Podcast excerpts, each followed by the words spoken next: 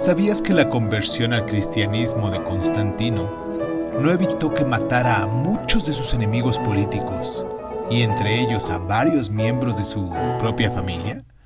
Y que durante sus 31 años de reinado ejecutó a su cuñado, a su segunda esposa y a su primogénito? En los primeros años del cristianismo, esta pequeña secta se mm, enfrentó, por decirlo de algún modo, a una despiadada persecución a lo largo y ancho del gigantesco imperio romano. Más o menos en el año 64, tan solo una década después de la muerte de Cristo en Jerusalén, el emperador Nerón ordenó la primera redada oficial contra los cristianos en Roma. El historiador romano Tácito describía la particular crueldad de las ejecuciones llevadas a cabo por el mandato de este tirano trastornado. En algunos casos los creyentes, estos creyentes, fueron entregados como alimento a los perros. Sus muertes se convirtieron en un acontecimiento deportivo, escribió Tácito.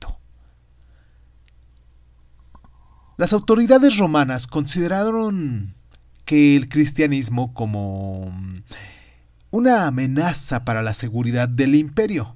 Veían a los cristianos como gente que adoraba a un criminal crucificado por Roma y rechazaba la divinidad del emperador y de los dioses paganos. A medida que esta religión se fue extendiendo, también se intensificaron estas persecuciones, que tuvieron lugar de forma esporádica a lo largo de los siguientes dos siglos. Pero bueno, pese a eso, y aunque los primeros cristianos eran a menudo pobres, la religión empezó a atraer a las masas romanas, y tras tener una visión y convertirse al cristianismo, el emperador Constantino emitió el Edicto de Milán, que en el año 313 después de Cristo legalizó esta religión por todo el imperio, este imperio tan grandísimo y eficiente que había sido en su momento. Y pues, para entonces, este culto ya estaba muy extendido. De hecho, apenas unas generaciones después del edicto, había sustituido ya al paganismo como credo oficial del imperio romano.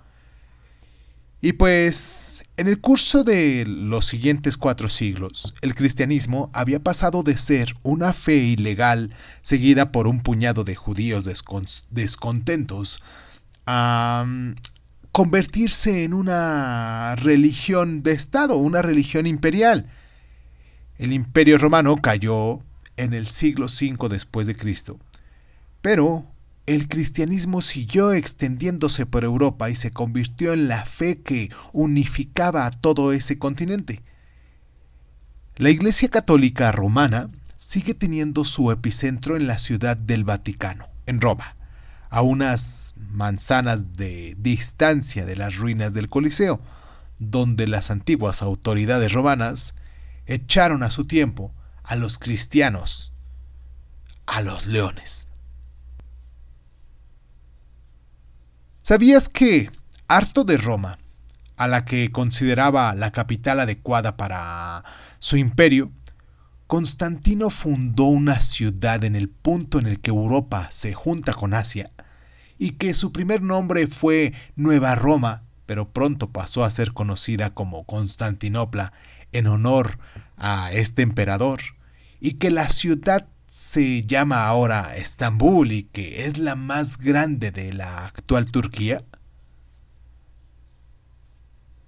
¿Sabías que como emperador Constantino abolió las luchas de gladiadores que habían entretenido a las masas romanas durante todos esos siglos y éstas siguieron celebrándose durante las décadas siguientes ilegalmente?